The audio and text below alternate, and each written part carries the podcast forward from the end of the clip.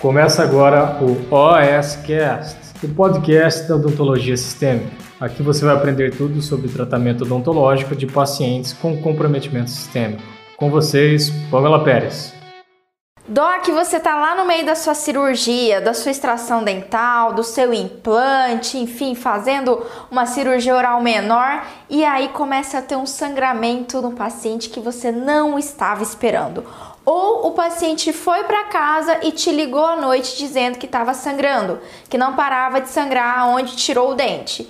E aí, que, que você faz nessa situação? Então, no vídeo de hoje eu vou te mostrar primeiramente o que a gente pode considerar uma hemorragia realmente e como você previne que uma situação dessa aconteça com você aí. Então, se esse tema é sua dúvida, se isso já aconteceu com você, fica aqui comigo que o vídeo hoje tá massa. Vamos lá! Oi, Doc, tudo bem com você? Meu nome é Pamela Pérez e eu sou especialista no atendimento desse tipo de paciente. Esse paciente complicado, sabe? Esse paciente faz uso de vários medicamentos, que tem alteração de saúde. Pois é, Doc, a minha missão aqui no YouTube, nas minhas redes sociais, é te ajudar, é fazer com que você se sinta mais seguro, mais resolutivo nos seus tratamentos odontológicos e mais do que isso, né? Que você não deixe de fazer um procedimento que você precisa, não deixe de vender para esse paciente porque ele tem uma alteração de saúde. Então, se esse é um desafio aí, a minha missão aqui nas redes sociais é te ajudar. E hoje a gente vai trazer um tema muito legal. Essa é uma dúvida também que já me mandaram por direct. É aquela, Pamela, ok, como que eu previno uma hemorragia, né? Mais, mais do que isso, como é que eu sei, como é que eu tenho certeza que meu paciente está tendo uma, uma hemorragia que eu preciso me preocupar? Que é uma hemorragia assim que pode é, causar alguma estabilidade grave de saúde dele, né? Então a gente vai falar de tudo isso. E por que, que é importante a gente saber disso, Doc? Por que, que você tem que entender como que funciona, é, quanto realmente, o que é uma hemorragia e como que a gente previne isso? Porque, obviamente, você, nem eu, nem ninguém quer, no meio de uma cirurgia odontológica, no meio de uma exo, no meio do seu implante, você ter um sangramento inesperado. Isso tanto causa é, um desconforto para o paciente, como ali para o nosso momento cirúrgico é péssimo, né? A gente não consegue visualizar bem a cirurgia.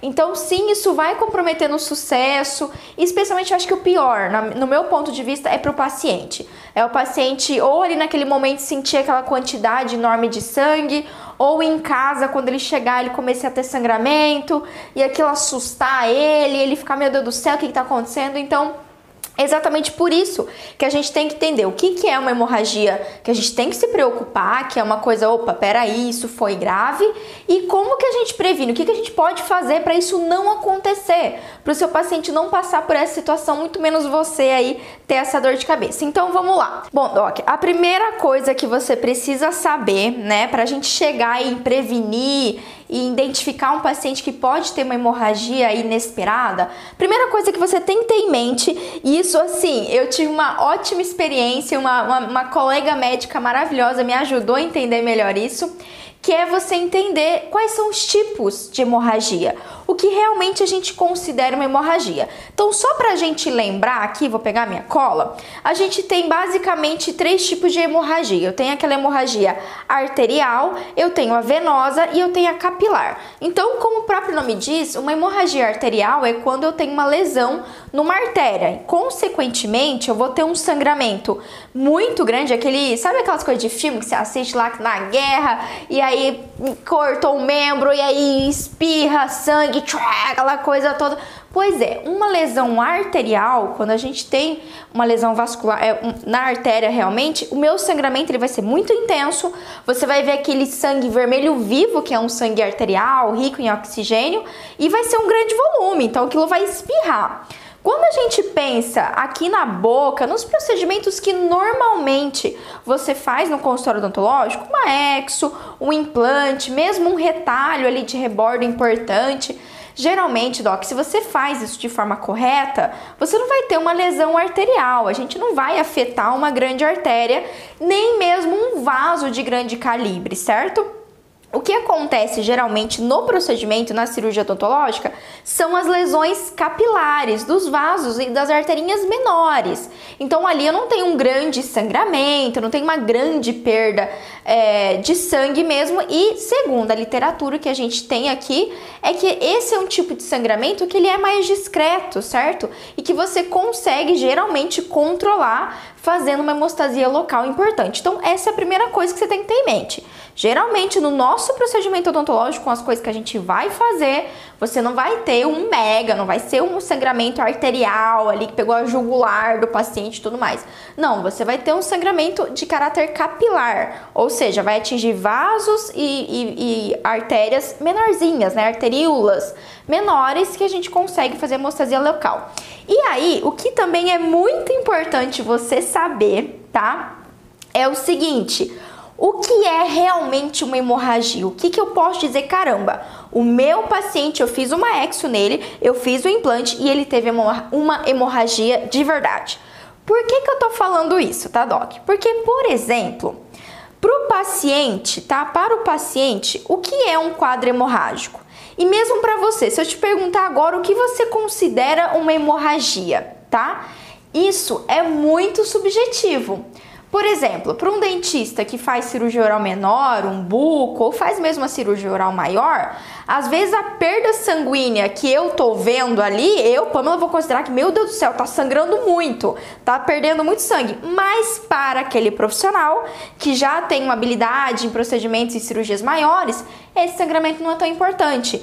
Então, você considerar hemorragia é um pouco subjetivo. Muitas vezes o seu paciente mesmo fala, ah, doutora, eu tive hemorragia, mas não necessariamente é, Doc. Por quê? Todo procedimento cirúrgico terá sangramento, se não for todo, quase todo, né? Terá um sangramento, pode ser um pouco, um pouquinho de sangramento, pode ser um sangramento aumentado. Isso vai depender ali da região que você está fazendo cirurgia, se é uma, uma região infectada, se é uma região inflamada, vai ter mais sangramento do que ali uma gengiva bonitinha, sequinha, boni sabe? Tranquilinho? Então vai ter menos sangramento. Então é muito variável, só que tem o sangramento. Só que o fato do paciente ter um sangramento não quer dizer que ele teve uma hemorragia. Da mesma forma, o fato do paciente ir para casa no pós-operatório e ficar ali sangrando um pouquinho, ele cuspiu um pouquinho de sangue, alguns pacientes podem considerar isso, meu Deus do céu, doutora sangrou muito. Mas não foi muito, isso é muito subjetivo.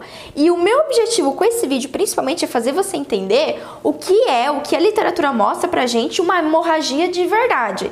Então, olha só, se você não sabe, existe uma classificação para as hemorragias. Então, além da gente classificar uma hemorragia arterial, venosa e capilar, certo? Vamos pensar ali dentro da hemorragia capilar, dentro dos, das possíveis hemorragias que acontecem ali, que podem acontecer durante o procedimento odontológico. A gente vai ter, em geral, por uma lesão capilar menor, certo? E aí, Doc, olha só, tem uma tabelinha aqui muito legal que mostra o seguinte: as hemorragias são classificadas, uh, como eu falei, por é, local, artéria venosa e capilar, e também são classificadas por volume sanguíneo perdido, tá? Então existe essa classificação. E aí, por volume sanguíneo, eu tenho quatro cl classificações: classe 1, classe 2, classe 3, classe 4. Obviamente, a classe 1 é quando eu tenho menor quantidade de sangue perdido e a classe 4 é maior. E aí, só para você ter uma ideia, tá? E daqui a pouco eu vou te contar uma história que foi a história que mudou minha vida. Foi uma médica que me ajudou numa situação que mudou minha vida e mudou minha concepção do que é uma hemorragia.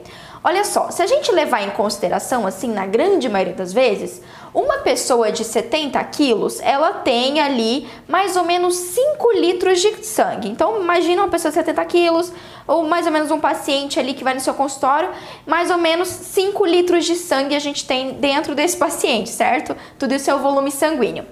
Uma hemorragia classe 1 é uma hemorragia onde o paciente perde 15% disso. Então, se a gente levar em consideração um paciente com 70 quilos, eu vou ter um paciente que perdeu aproximadamente 750 ml, tá?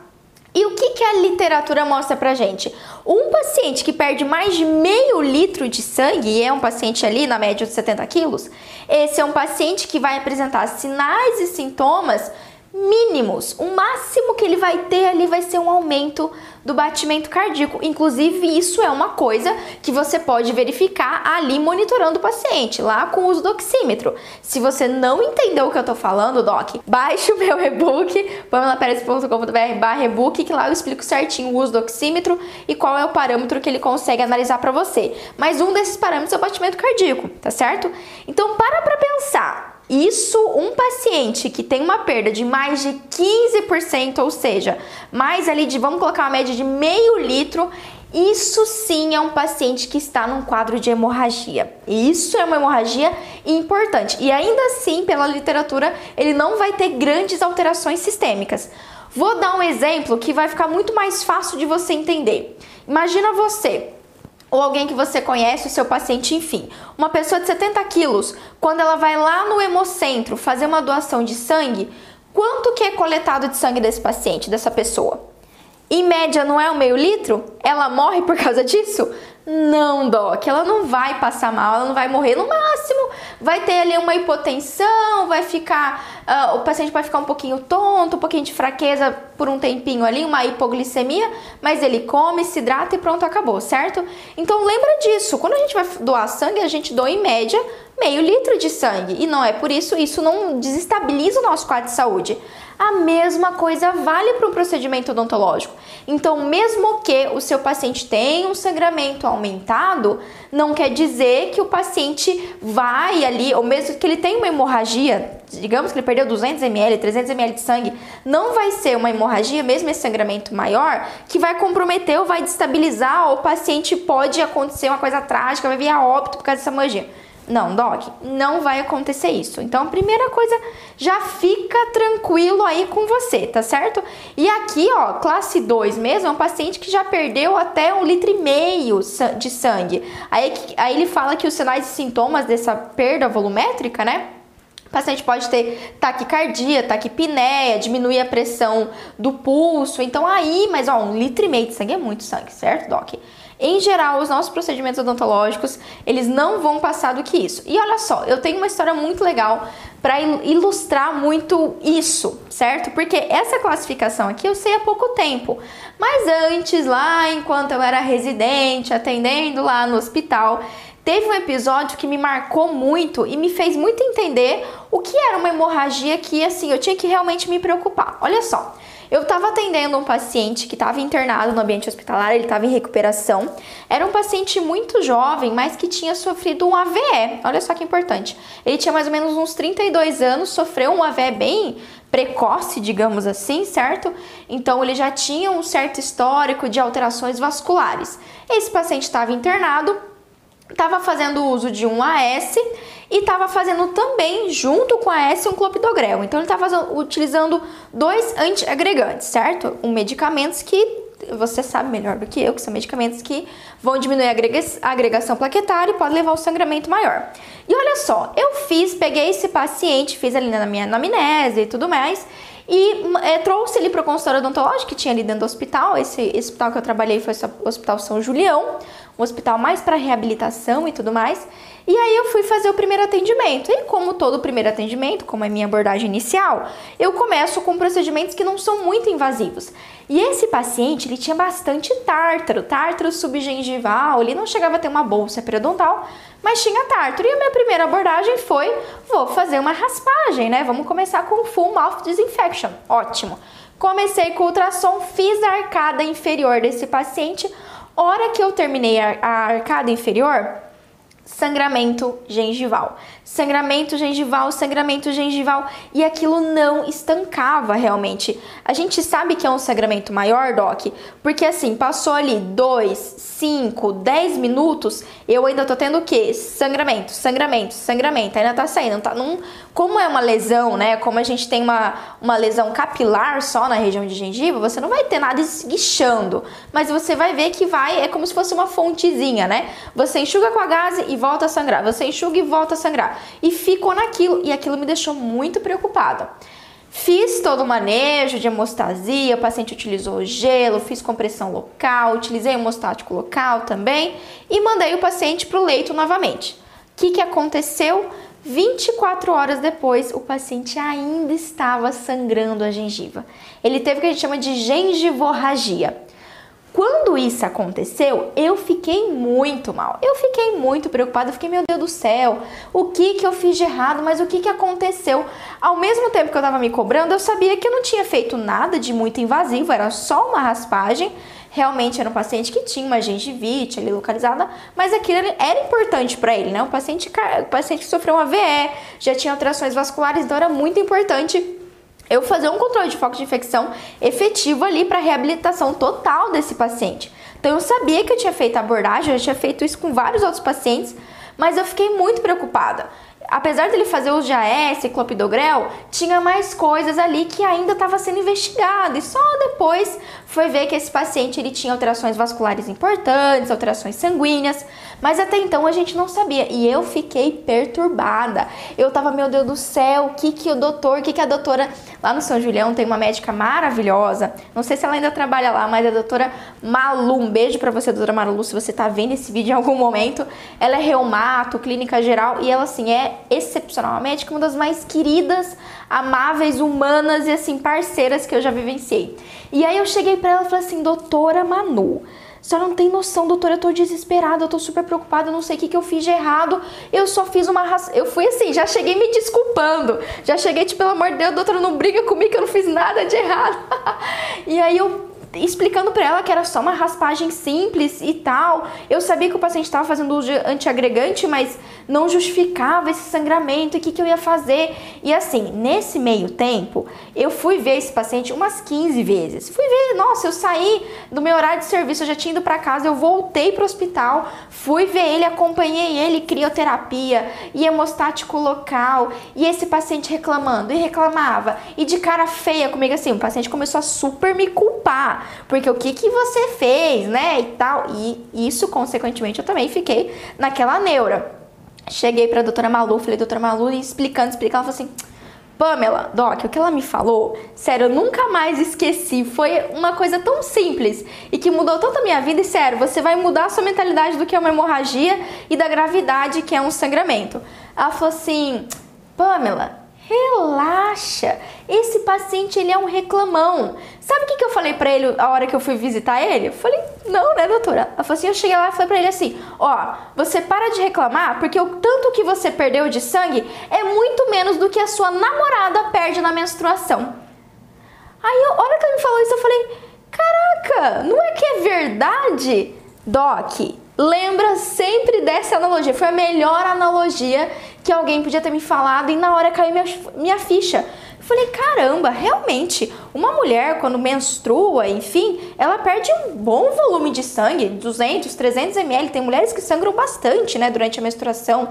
E isso não quer dizer que ela vai passar mal, ela vai não, não, lógico, o paciente estava com desconforto, não é legal ficar com gosto de sangue na boca, mas era aquele típico paciente reclamão mesmo, sabe? E aquilo estava incomodando ele e tudo mais. Enfim, essa doutora, doutora Malu foi lá, deu uma bronquinha nele e falou assim: Nah, você tá de frescurite, para com isso, é normal, você faz uso de anticoagulante e tudo mais, você tem alteração vascular, você vai ter esse sangramento, a Pamela tá fazendo melhor e daqui, daqui Algumas horas isso passa. Aí eu lembro que ela suspendeu, acho que foi o clopidogrel, é, durante uns três dias e pronto. Foi do jeito que suspendeu, já melhorou e tudo mais.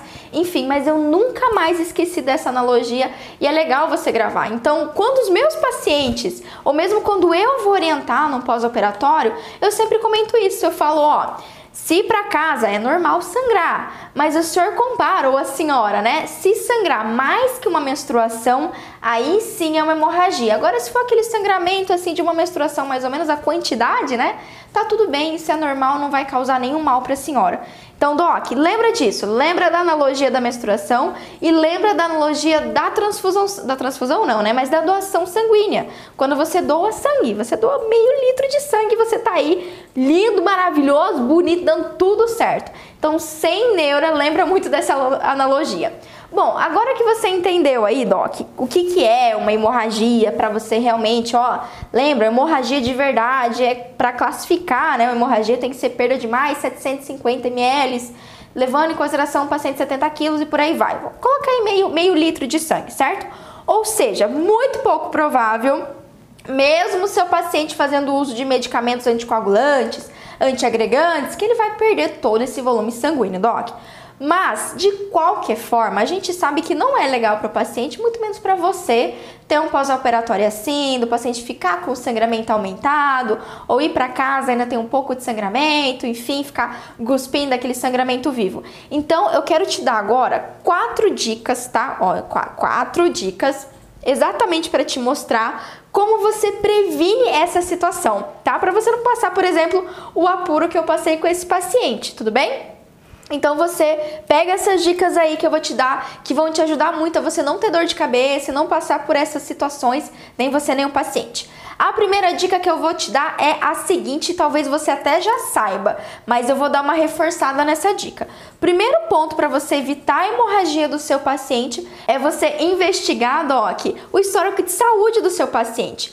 Pamela, o que, que eu preciso investigar de mais importante? Primeira coisa, pergunta para esse paciente se ele já fez alguma cirurgia que teve muita perda sanguínea, né? Que ele teve que passar por algum tipo de transfusão, porque ele perdeu muito sangue, ou por exemplo, ah, depois que ele se cortou, que ele ralou o joelho, sangrou por muito tempo, mais de um dia ficou sangrando, certo? Então, se você, o paciente falar que quando ele tem um sangramento, esse sangramento dura muito tempo, mais de 24 24 horas ali, ou você pode até considerar assim um sangramento intenso mais que uma hora. Então aí sim eu tenho um paciente que pode ter tido, ter tido uma hemorragia. Eu, Pamela, não gosto de fazer essa pergunta. Ah, seu João, o senhor já teve hemorragia alguma vez? Por quê, Doc? Assim como nós temos essa dificuldade de ter o parâmetro de hemorragia, quiçá o nosso paciente. Então, às vezes eu perguntar para ele se teve hemorragia, ele vai falar que teve, mas o que ele teve foi um sangramento normal, pós-operatório, certo? Ou alguns, inclusive, teve hemorragia, mas para ele estava tudo bem, ele aguentou, ele ficou bem, tudo bem? Então isso é muito variável. O melhor parâmetro que você pode ter é quanto tempo ficou aquele sangramento vivo. Então, ó, seu João, aquele sangramento vivo, sangue mesmo, sangue puro, né? Não aquele sangue com saliva. Ficou muito tempo sangrando assim? Ah, doutora, ficou um dia inteiro sangrando sangue vivo. Eu cuspia na pia, era sangue vivo. Ah, então aí eu tenho um paciente que teve um sangramento mais importante, tá certo? Outra questão também, que é uma dica, é se o paciente tem sangramento espontâneo. Por exemplo, aquele paciente que tem sangramento nasal, sangramento oral ou mesmo gengival espontâneo, sabe? O paciente tá ali com sangramento, nem mexeu naquela gengiva e já tá sangrando. Então, assim, isso também pode indicar uma discrasia sanguínea, uma alteração ali é, de fatores de coagulação e tudo mais, tá certo? Ou seja, situações que podem levar a hemorragia. Outra situação também é você perguntar, dentro do seu histórico, dentro da sua investigação, se na família do paciente tem alguma, alguma pessoa que tem alguma alteração de sanguínea, né? Se tem alguma doença que faz ter hemorragia ou alterações na coagulação. Eu tô te falando esses termos assim, bem leigos, Doc, porque é esse o termo que você vai utilizar para o paciente, né? Não adianta você, às vezes, você perguntar, ah, tem algum na, alguém na sua família que tem doença de von Willebrand? às vezes o paciente não vai conseguir entender isso muito bem. Então você pergunta sobre realmente alterações sanguíneas, tá certo? Outra questão também que vale a pena você perguntar, vale a pena não, você tem que perguntar dentro do histórico é exatamente essa situação que eu passei no hospital. Se o seu paciente faz uso de algum medicamento que vai interferir na coagulação, tá? Então vamos lá que a gente tem em média dois grupos de medicamentos importantes, que são os antiagregantes e os anticoagulantes, tá certo? Então anota aí, Camila vai colocar na edição os nomes maravilhosos aqui dos nossos antiagregantes. Então, se o paciente falar que ele toma AS, clopidogrel, prasugrel, ticagrelor, Persantin, Abiximab, Tirofiban, Ticlopidina, todos esses nomes que eu citei maravilhosamente para você. Então, esse é um paciente que utiliza um tipo de antiagregante. E, obviamente, é um paciente que eu vou ter que ter mais cuidado, porque a chance dele ter um, dele ter um sangramento um pouco maior que a maior parte dos pacientes é maior, tudo bem? Da mesma forma, a gente tem os anticoagulantes. E mais uma vez, vamos para nossas listas de medicamentos anticoagulantes para você anotar aí, Doc. Vamos lá. heparina, enoxaparina, varfarina, apixaban, o, o rivaroxaban, que é o xarelto, e o dabigratan, que é o pradaxa, tá certo? Então esses são inclusive medicamentos anticoagulantes da nova geração. É, que é? Eu sou Michael da nova geração, né, né, né? é tipo isso. Enfim, anos 90, quem é dos anos 90 sabe, né? Enfim. Eu é, eu sou o Jonathan da nova geração. É, enfim, ok? Se você viveu os anos 2000... Furacão 2000, você sabe do que eu estou falando, né? Eu tô me sentindo velho, mas aqui... Seguimos.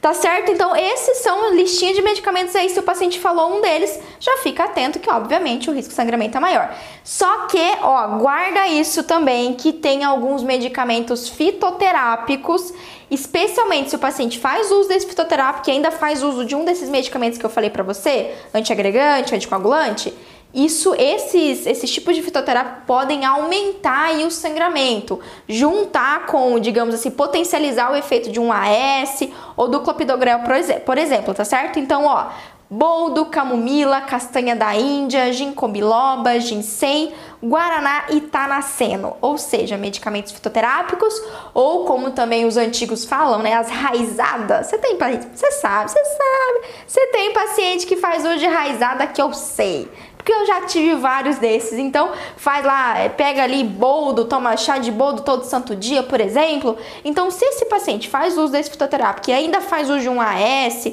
ou de um outro anticoagulante, então esse paciente pode ter um sangramento inesperado aí, um sangramento aumentado. Tá certo? Então, histórico, medicamentos e aí também dentro do histórico de saúde sempre investiga patologias, né, que o paciente tem, que são patologias que predispõem ao sangramento maior. Ou seja, na verdade, eu tenho uma patologia que não é exatamente uma discrasia sanguínea, mas a consequência, as comorbidades dessa patologia podem ser uma hemorragia ou um sangramento mais é, inesperado.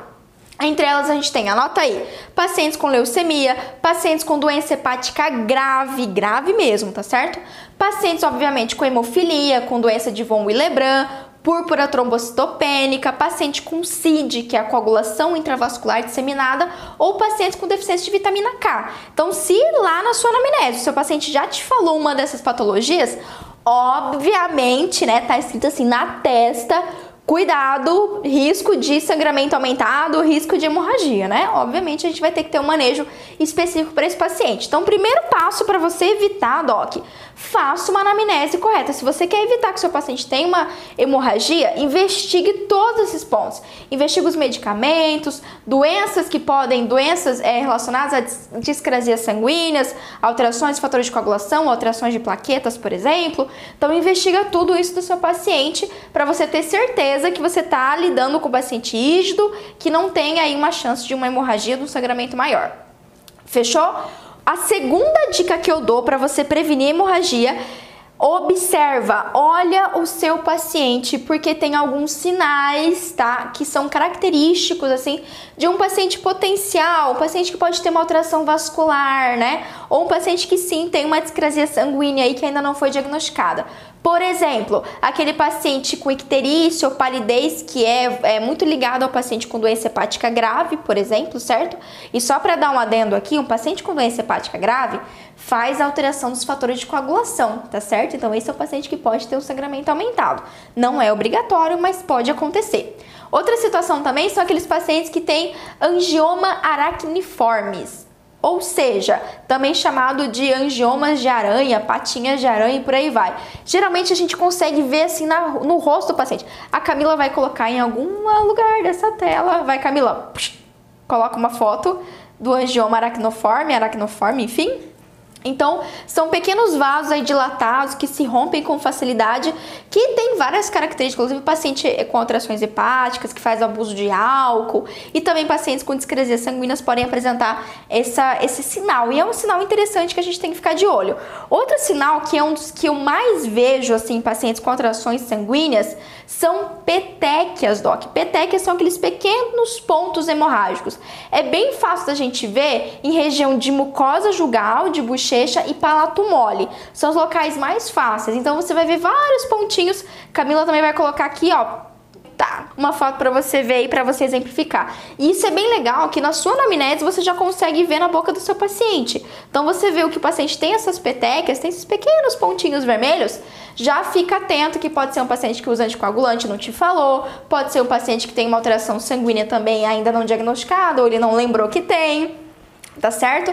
Então guarda isso que também é importante. Além disso, Doc, aquele paciente que tem muitos hematomas, que tem hematoma assim, ah, deu uma trombadinha, uma cotovelada em algum canto, ou levou, sei lá, escorregou e caiu e bateu e já fez aquele hematoma assim que pegou o membro inteiro. Então cuidado com esse tipo de paciente. Também, Doc, aqueles pacientes que você tá ali examinando na mucosa oral, enfim, e você nota que ele tem um sangramento gengival espontâneo, tá? Isso acontece também em pacientes em quadros de, é, quadros de AIDS, ou seja, quando eu tenho ali alterações importantes da imunidade, o paciente tem alteração hepática também, isso pode levar a diminuição de plaqueta, o paciente pode ter a o que a gente chama de panstopenia. Então diminui todas as células sanguíneas, incluídas as plaquetas, e aí o paciente pode ter um sangramento gengival ali espontâneo. Também fica atento com isso.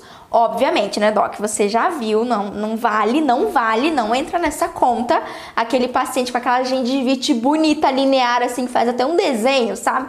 Não, aquilo não conta que o mínimo toque vai ter sangramento. Agora, quando você vê que toda a região gengival, às vezes é uma gengiva sadia, mas ainda assim tá tendo um sangramento espontâneo, fica de olho, tudo bem? E ali, tirando esse pontão, ó, falando ponto 1, um, ponto 2, a gente observar, então, olha o seu paciente, olha esses sinais. Quando você estiver fazendo anamnese, doc, não fica só olhando o dente do seu paciente, olha a face, a pele, olha as mucosas do seu paciente. Não só para a gente fazer diagnóstico precoce também de câncer bucal e várias outras patologias orais, mas também para você ver sinais que podem dizer para você, pá, peraí, esse paciente está com peteca, está com sangramento gengival espontâneo, vou ficar alerta porque eu tenho que ter cuidado. Isso já cai no terceiro ponto aí, a terceira dica para você evitar a hemorragia. Essa também é meio óbvia, mas sempre vale a gente reforçar a gente tem que avaliar os fatores de coagulação do nosso paciente, doc. Não tem como. Se você vai fazer um procedimento cirúrgico no seu paciente, ainda mais se lá no seu histórico de saúde você viu que o seu paciente ele tem na família alterações sanguíneas, o paciente já teve hemorragia em outras cirurgias ou cirurgias odontológicas, o paciente faz uso de um medicamento antitrombótico, obviamente a gente vai ter que solicitar os fatores de coagulação, os exames de coagulação desse paciente. E ali, ó, são quatro principais que são as que a gente mais pede, né? Que é o TTP ou TTPA, que é o tempo de tromboblastina parcial ativada, o TP, que é o tempo de protombina, e a gente consegue ver o RNI, inclusive, o TT, que é o tempo de trombina, e a contagem de plaquetas, certo? Ou você também pode pedir o um hemograma, que vai vir lá a contagem de plaquetas também, fechou? Camila deixou a listinha para você aqui também, né, Camila, para você anotar. Camila, nossa editora maravilhosa, faz os efeitos especiais super. E fica lindo aqui nesse vídeo para você. Muito bem, Doc, então esse é o terceiro ponto. E quarto ponto, não menos importante, tá? Além da gente investigar os fatores de coagulação, investigar histórico de saúde, observar ali alguns sinais que podem indicar um paciente com potencial para sangramento, nós temos que nos preparar. Guarda essa frase para o resto da sua vida, Doc. Quando você se prepara para uma intercorrência, ela deixa de existir. Como assim, Pamela? Vou lá explicar. Ou seja, se você já tem no seu consultório odontológico esponja hemostática, hemostáticos locais, se você já se prepara ali, faz uma sutura adequada, faz uma cirurgia minimamente invasiva, com um bom retalho, sabe aquele retalho maravilhoso que descola periósteo, assim, que fica bem bonito, tem uma exposição óssea bem legal, assim top. Então isso quer dizer que você diminui a chance de ter um sangramento, tá certo?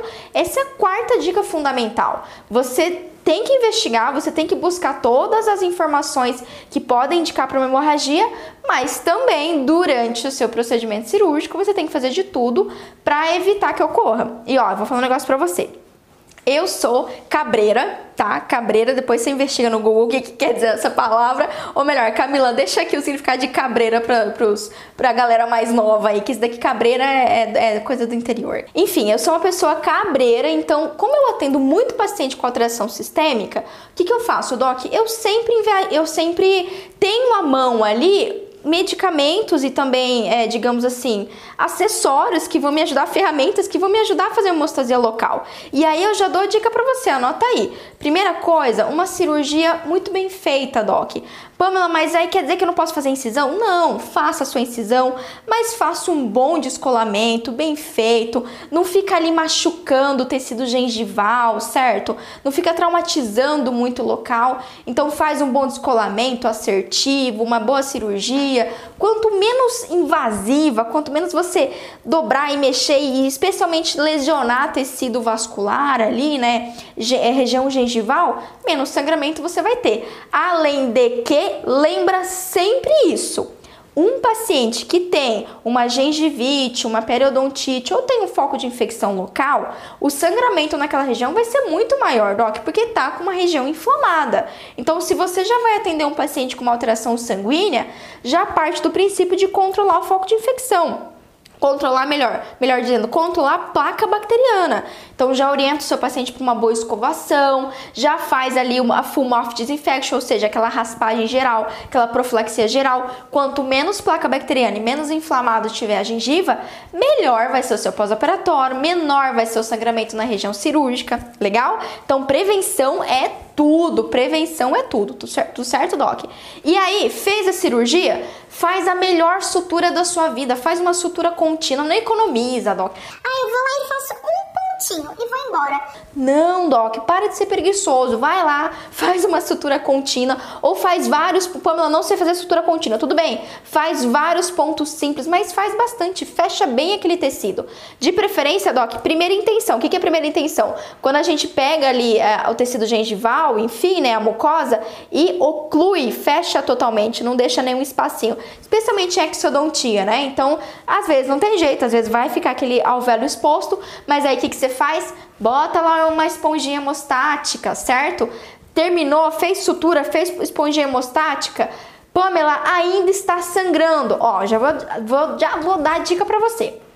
Se você já fazer uma cirurgia bem feita, uma sutura bem feita, Doc, se você for lá e já fazer uma crioterapia, ou seja, dá um sorvetinho pro seu paciente, como não tem sorvete, dá um gelo, dá gelo para chupar, não tem problema nenhum. Já dá um gelinho pro seu paciente chupar. Geralmente, na grande maioria das vezes, isso vai ser mais do que suficiente para fazer uma hemostasia legal, para o paciente não ter um grande sangramento, tá certo? Sem falar que, ó, dica de ouro também, eu nem tinha, nem tinha colocado aqui que vale muito a pena.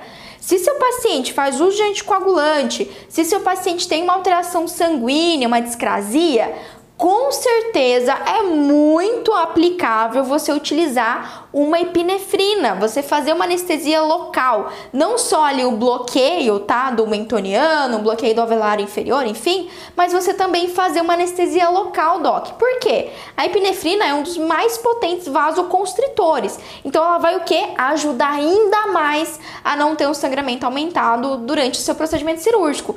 Guarda essa dica. Meu do céu, mas eu tenho um paciente que é cardiopata. Ele faz uso de anticoagulante, mas ele é cardiopata. Como é que você quer que eu use uma lidocaína com epinefrina? Vai que dá um aumento do batimento cardíaco, aumenta... Enfim, aí fica aquele, aquele, aquela neura. Tá, primeira coisa aqui, se tem como você utilizar ali uma prilo com uma felipressina, por exemplo, a felipressina não vai fazer uma vasoconstrição tão topzeira, tão massa quanto uma epinefrina, mas também já resolve, tudo bem? Mas lembra disso, é super indicado você fazer um anestésico com vaso para esses pacientes e anestesiar em volta, realmente anestesiar a mucosa gengival ali, deixar bem isquêmico para facilitar e te ajudar a diminuir o sangramento. Olha que dica matadora, dica de um milhão de dólares. Então anota aí pra você não esquecer. Fechou? Dica certeira. E aí, Doc, fez isso, fez anestesia e tal, sutura, esponja, crioterapia? A chance de ter um sangramento aumentado é muito menor, é muito pequena. Por quê? Porque você fez uma hemostasia, ó, chuchu, beleza. você fez uma hemostasia legal. Mas, mas Se ainda assim seu paciente continuar com sangramento, né? Enfim, digamos que você pulou todas as etapas lá, você não viu nada direitinho, tá sangrando ainda, o que, que você faz? Você pode utilizar um hemostático local, um medicamento hemostático local. E ó, já vou dar dica para você que se eu for entrar aqui no assunto de técnicas hemostáticas, vai ser outro vídeo. Então, se você quiser que eu fale sobre como controlar uma hemorragia, medicamentos hemostáticos, você deixa aqui embaixo nos comentários para mim, tá? Além de deixar aquele like, né, Doc? Ó, já te dei um monte de dica, deixa aquele like maneiro aqui para mim nesse vídeo e compartilha, ó. Se você tinha dúvida com isso e eu te ajudei de alguma forma só com essas dicas que eu dei, cara, compartilha com outra pessoa, Doc, com outro dentista. Ajuda também, me ajuda a ajudar outros dentistas a se, a se sentirem mais seguros, mais resolutivos e tudo isso ajuda, né? A gente tem aquele fluxo de positividade e de estender a mão para outros colegas, fechou? Bom, então é isso aí, você pode sim utilizar medicamentos hemostáticos. Finalizar para finalizar o nosso vídeo, eu sei que você tem uma dúvida aí, eu sei. Ó, eu vou ler seu pensamento e eu vou tirar essa sua dúvida agora, Doc. Pamela, eu fiz tudo certinho. Eu investiguei a história de saúde, eu pedi os fatores de coagulação, o paciente não toma nenhum medicamento antitrombótico, eu fiz uma cirurgia linda, mas o paciente foi para casa e me ligou dizendo que estava sangrando. Porque ele estava cuspindo sangue, porque pelo amor de Deus, o que, que ele faz que tá sangrando? Doc, isso já aconteceu comigo. E aí, ó, fica atento a essas duas situações. Presta atenção, tá? Porque às vezes você fez tudo que eu falei aqui, mas ainda assim o paciente teve um sangramento aumentado. Provavelmente não vai ser uma hemorragia se você fez tudo que eu te falei. Mas ah, tá sangrando, ele tá te ligando e tá te incomodando. Presta atenção. Ponto 1. Um, você passou as orientações pós-cirúrgicas de forma correta para o seu paciente? É a primeira coisa que você vai se perguntar. Pamela, mas eu falei pra ele, Pamela. Olha, eu até entreguei, Pamela, escrito assim, ó, bonitinho, o que, ele tinha que fazer, que ele podia fazer aquilo. Ok, eu também já fiz isso e eu já tive paciente que teve, que não cumpriu, digamos assim, né, o pós-operatório, não seguiu as orientações. Por quê? Fica a dica. Quando você vai orientar um pós-operatório do seu paciente, você vai entregar por escrito, você vai reforçar, mas o mais importante, ele tem que estar ciente que se ele não seguir as suas orientações, irá acontecer tal coisa. Ó, presta atenção. Então você realmente já faz essa, dá, mostra para ele o potencial problema que ele pode ter. Então, ó, seu João, o senhor tem que ficar em repouso, o senhor tem que fazer, é, comer uma alimentação mais gelada, tem que fazer o uso da medicação, não pode ficar cuspindo, né? todas aquelas orientações que você já sabe, tudo bem? Porque se o senhor não fazer isso, o senhor pode ter uma hemorragia. O senhor pode, no meio da noite, começar a sangrar. Então, ah, o senhor ficar lá no sol quente, seu João, vai aumentar a pressão do senhor, vai aumentar ali a quantidade de sangue que vai para a cabeça do senhor ali no sol quente e vai começar a sangrar. Então, repouso é repouso. O senhor não fazer isso, pode acontecer isso. E ó, vai ter um ou outro vai falar assim: Ah, doutora, mas eu já passei por. Eu já tirei um monte de dente, nunca me deu nada. Aí você reforça ainda mais. Eu sei, que bom que nunca aconteceu, mas pode acontecer agora, porque o dente que eu tirei é grande, porque eu mexi muito. Aí você faz o terror. Eu mexi muito aqui, a gente teve que abrir, fazer retardo. Então, ó, o senhor faz o pós-operatório, porque senão pode ter hemorragia. Então, que eu faço, eu sei, eu sei, eu faço terror. Eu faço terror. Eu, esse momento eu faço, porque esse é o terror. É o terrorismo, terrorismo do bem. Hashtag terrorismo do bem. Porque é um terrorismo que ajuda seu paciente para ele não fazer arte no pós-operatório, entendeu? Senão ele vai ficar. Ó, deixa eu contar para vocês. Eu tinha um paciente que uma vez eu fiz uma cirurgia.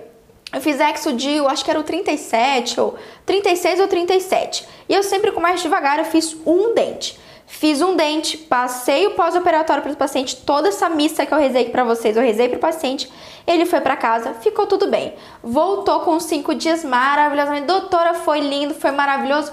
Que bom, eu não lembro o nome dele, vamos chamar ele seu João. Que bom, seu João. O paciente voltou para cá, é, enfim, voltou para o consultório. No mesmo dia eu fiz outro lado, fiz o outro dente do outro lado com lesão de furca, doença periodontal, enfim. Mesmo procedimento, as mesmas orientações. O que, que o paciente fez? Ah, não deu nada na primeira vez. Ah, não vai dar nada agora. A pessoa, o santo cristão abençoado, foi me. O santo cristão foi me cortar a grama, foi roçar o terreno dele à tarde, sol de meio-dia, depois que saiu da extração odontológica. Lógico que o paciente teve hemorragia. E foi nem cinco dias, né? Mas em, ele retornou antes disso.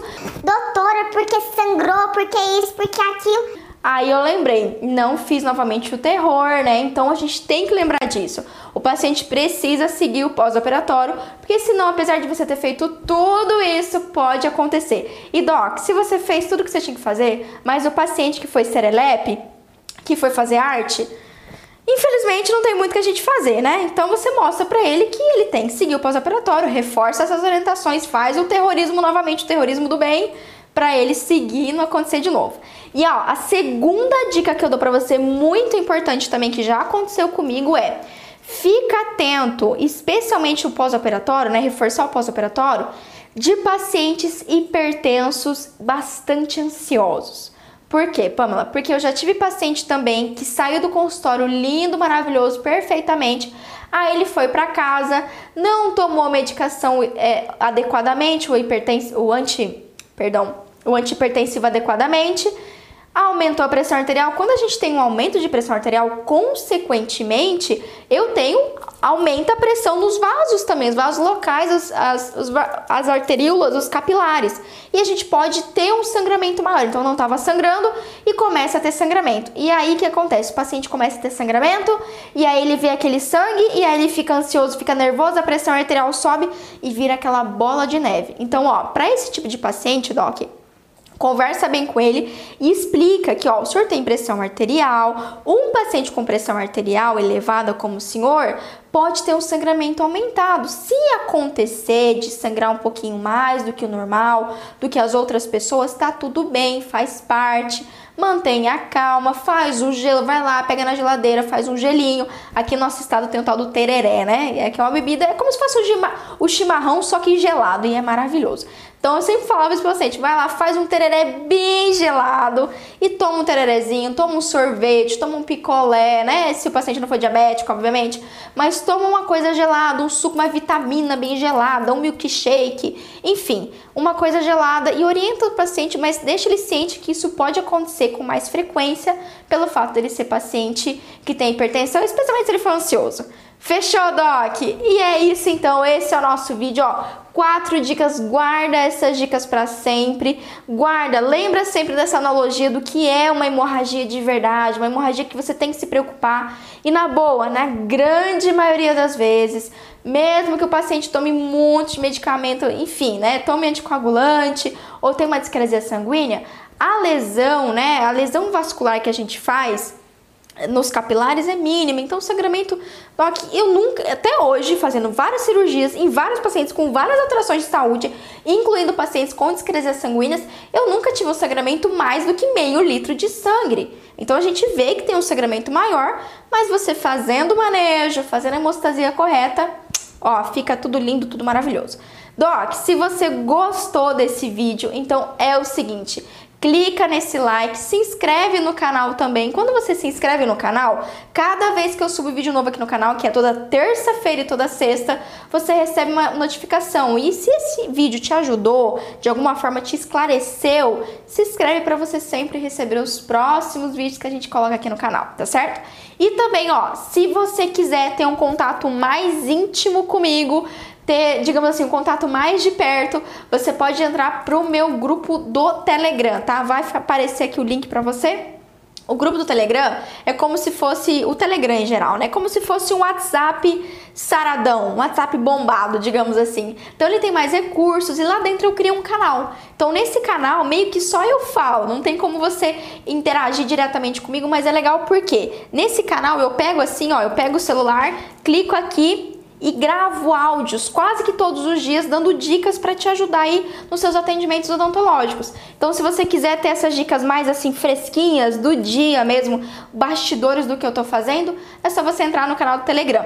E também você pode me seguir no Instagram, no Facebook, ouvir o meu podcast. Pois é, Doc. Se você faz assim você gosta de ir na academia, se você gosta de correr, ou se você tá lá no trânsito, ouvindo aquela rádio chata, cheia de propaganda, tira aquilo e ouça um podcast. Um podcast é todos esses vídeos que tem aqui no canal, tem a versão em áudio lá no Spotify. Então você só tem no Spotify, tem no Google Podcast, no iTunes, Podcast Addict. Então é só você procurar aí o seu agregador de podcast procurar lá por Pamela Pérez, você vai me encontrar. E aqui embaixo também nesse vídeo tá todos os links para você dos minhas redes sociais e tudo mais.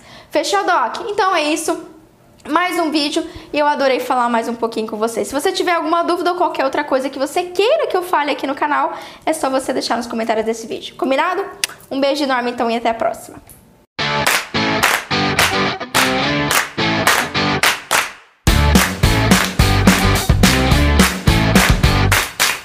Você ouviu o OSCast, o podcast da odontologia sistêmica. Se você gostou desse episódio, tem muito mais nas nossas redes sociais. Siga-nos no Instagram, arroba Pamela P. Pérez, e no nosso canal do YouTube, Pamela Pérez.